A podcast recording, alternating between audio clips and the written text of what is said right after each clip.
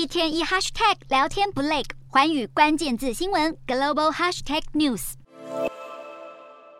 美国股市二十五号连续第三天收红，经济数据疲弱显示美国联准会基金政策出现效果。不过，美国科技股盘后重挫，谷歌母公司 Alphabet、美国科技巨头微软和德州仪器的财报全都令人失望。Alphabet 公布第三季财报，营收和获利都不如市场预期，导致盘后股价重挫超过百分之七。原因是广告市场转弱，就连搜寻引擎巨人谷歌也无法幸免。Alphabet 表示，第三季营收成长率从一年前的百分之四十一大幅放缓至百分之六，排除疫情爆发初期，这是自二零一三年以来最差的季营收成长表现。业绩逊色也让 Alphabet 宣布第四季人力招募要直接砍半。微软则是公布五年来最差的单季营收成长，主要是因为美元狂涨，向个人电脑制造商销售 Windows 软体的收入下滑，云端销售也不如预期，拖累盘后股价重跌百分之六点七八，而堪称半导体业风向球的德州仪器表示，产业景气低迷正在扩大到运算和手机以外的领域。德仪股价在美股盘后一度大跌百分之六点一。德意执行长表示，预计本季个人电脑产品的需求疲弱，而且疲弱的情况正在扩大至工业方面。不过，车用晶片的需求依旧强劲。